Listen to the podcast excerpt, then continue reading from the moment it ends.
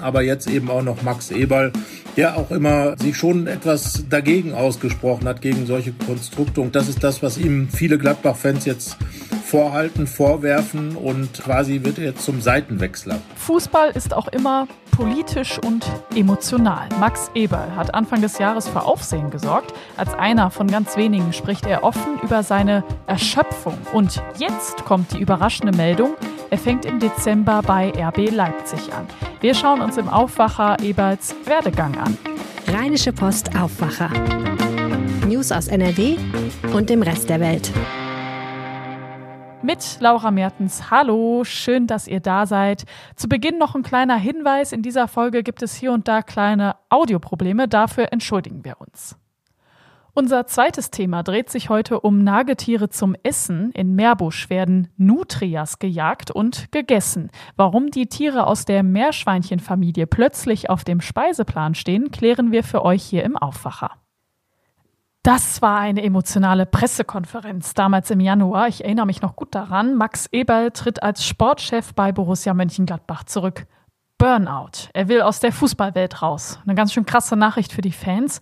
Gut acht Monate später gibt es jetzt nochmal einen obendrauf. Eberl fängt im Dezember bei RB Leipzig an. Ausgerechnet bei RB Leipzig, dem Fußballverein aus Ostdeutschland, der für viele so ein rotes Tuch ist. Experte für Borussia Mönchengladbach ist Rheinische Postredakteur Carsten Kellermann. Er berichtet seit Jahren über den Verein, auch im RP-Podcast Fohlenfutter. Carsten, am Sonntag hat Gladbach 3 zu 0 gewonnen und zwar gegen RB Leipzig.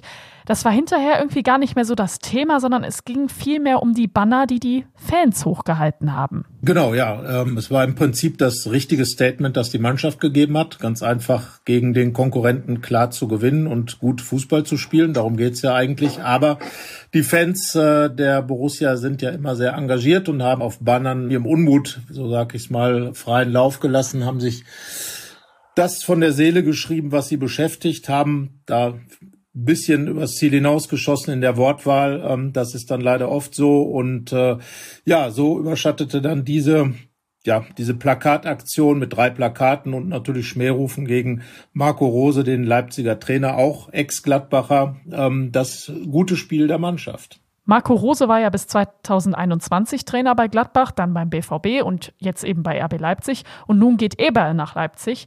Das tut den Fans natürlich allein schon weh, weil es eben Leipzig ist. Egal, was die Vorgeschichte ist, oder?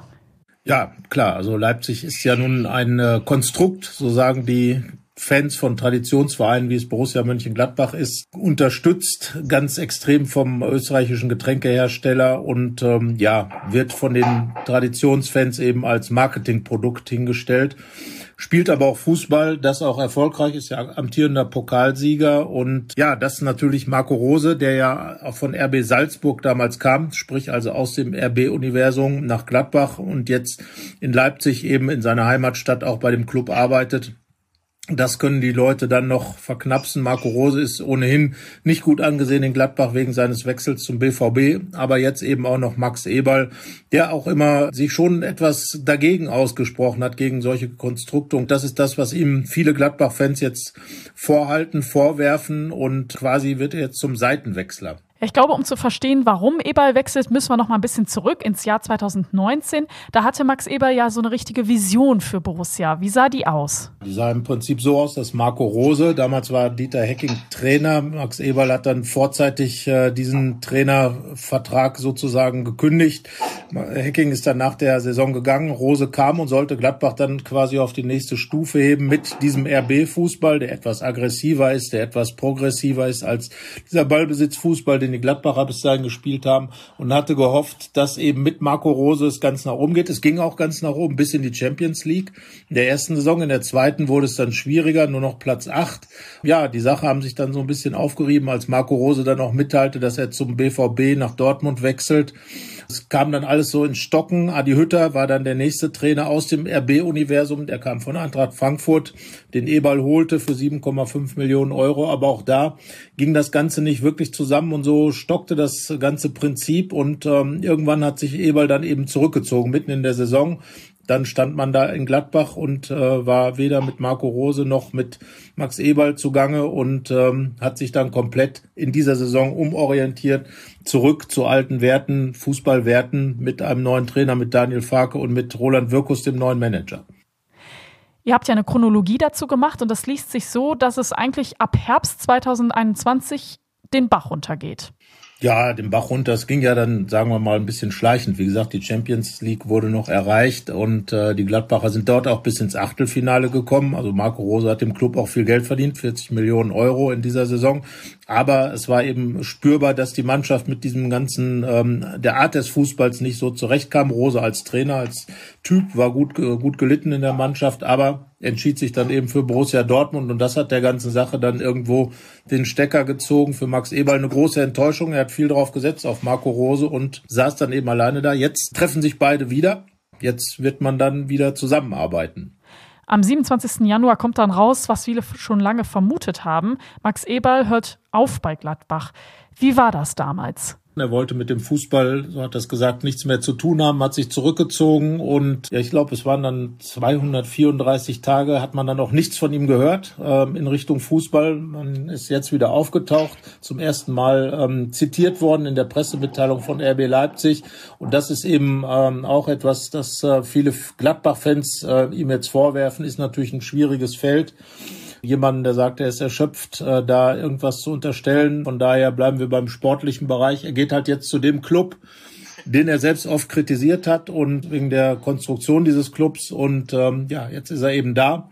Andererseits muss man auch die Frage stellen, wohin hätte er sonst gehen sollen von Gladbach aus. Nach oben, FC Bayern München war wahrscheinlich schwierig in der Konstellation, die jetzt dort besteht. Ähm, Borussia Dortmund ebenfalls schwierig. Alle Posten sind belegt. Und wenn man dann sich von Gladbach verbessern will, dann ist ja eben RB Leipzig da, was eben ganz andere ähm, wirtschaftliche Möglichkeiten natürlich hat. Kader von äh, Marktwert um die 500 Millionen Euro liegt deutlich über dem Gladbacher Marktwert. Um das mal so zu sagen, Spieler, die in Gladbach für ihn unerschwinglich waren, nehmen wir zum Beispiel den Leipziger Dominik Soboschleu, ein Ungarn, der von RB Salzburg gewechselt ist in die Bundesliga zu Leipzig. An dem war auch Gladbach interessiert, aber das sind dann eben Deals, die, die Gladbach nicht realisieren kann, weil es einfach zu teuer ist. Solche Dinge kann Max Eberl eben in Leipzig jetzt machen, zusammen mit ähm, Trainer Marco Rose. Und da soll Eberl jetzt eben helfen, das zu realisieren. Ja, die Fans nennen Eberl charakterlos, aber man könnte das natürlich auch umdrehen und sagen, okay, zu einem Verein zu gehen, der ultra unbeliebt ist, dazu braucht man auch schon ziemlich viel Charakter. Glaubst du denn, ihm wird der Wechsel Glück bringen? Auch das ist natürlich eine schwierige Frage, weil Glück im Fußball ja fast gleichzusetzen ist mit Erfolg. Das heißt also, hat er Erfolg, dann äh, bringt der Wechsel ihm auch Glück. Hat er keinen Erfolg, dann kann das, und das hat sich in Leipzig jetzt ja beim gerade entlassenen Trainer Domenico Tedesco gezeigt, der im Mai noch als Pokalsieger gefeiert wurde und nun dann entlassen wurde. Als Manager sitzt man natürlich ein wenig sicherer im Stuhl, aber ja, also ich glaube, das Glück definiert sich dann am Ende über den Erfolg und da ist zumindest so, dass Max Eberl und Marco Rose beide in die gleiche Richtung schauen und ich glaube, das ist ja eine gute Grundlage, um erfolgreich zu sein. Danke, Carsten. Danke dir. Eine Chronologie des eher unschönen Abgangs von Max Eberl findet ihr heute Morgen auf RP Online und alles Wichtige zu Borussia Mönchengladbach besprechen Carsten Kellermann und Yannick Sorgatz jede Woche im Fohlenfutter Podcast. Hört doch da gerne mal rein. Den Link dazu habe ich euch in die Show Notes gepackt. Sie sehen aus wie eine Mischung aus Biber und Ratte und sind mit den Meerschweinchen verwandt. Nutrias, die gibt's an verschiedenen Orten hier bei uns in NRW, zum Beispiel in Meerbusch. Und dort werden sie auch gejagt und sogar gegessen. Meine Kollegin Marie Bockhold ist dafür im Aufwacher zu Gast. Hallo Marie. Hallo.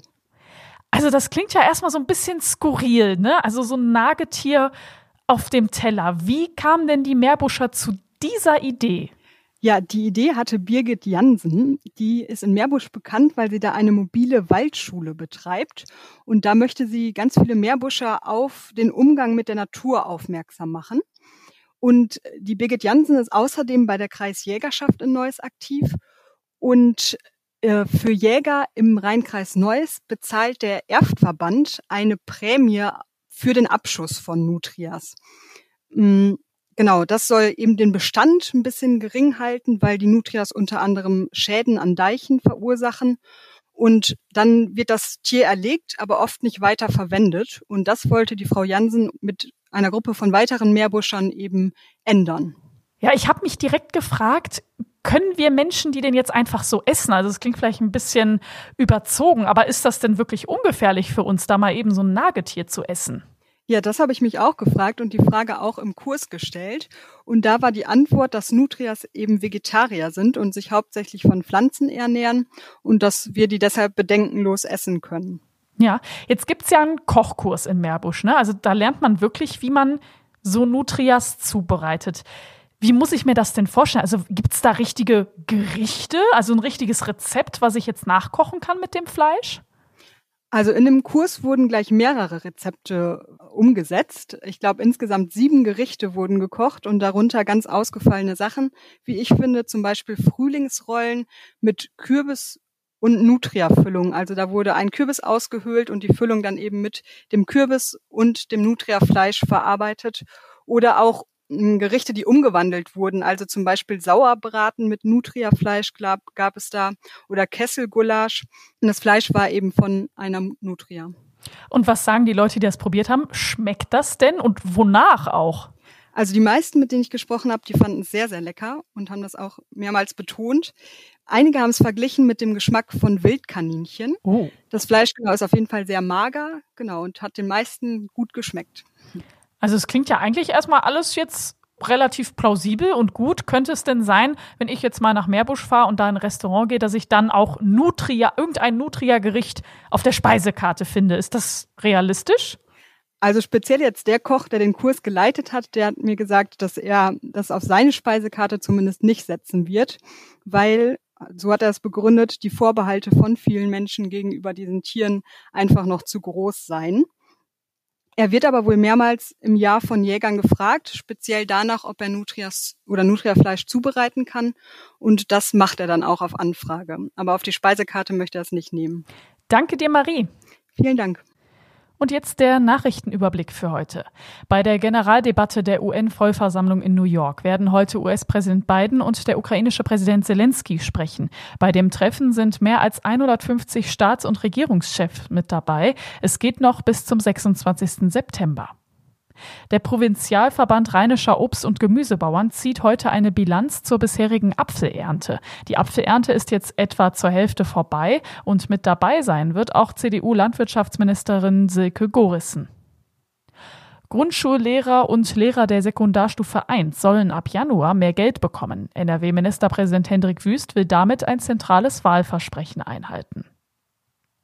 Die NRW-Landesregierung will mit dem Bund in Verhandlungen über das dritte Entlastungspaket gehen. An einigen Stellen soll noch nachgebessert werden, zum Beispiel bei der Unterstützung für Familien. Die Landesregierung plant dazu außerdem noch eigene Entlastungen. Wenn euch dieser Podcast gefällt, dann lasst uns doch gerne ein Abo da, dann verpasst ihr auch keine neue Folge mehr. Danke. Und zum Schluss schauen wir aufs Wetter. Heute wird es heiter und freundlich. Wir kriegen auch etwas Sonne ab bei 15 bis 18 Grad und es bleibt trocken. Morgen sieht es genauso aus bei 16 bis 19 Grad. Das war der Aufwacher vom Mittwoch, dem 21. September. Ich bin Laura Mertens. Ich wünsche euch einen schönen Tag. Ciao. Mehr Nachrichten aus NRW gibt's jederzeit auf RP Online. rp-online.de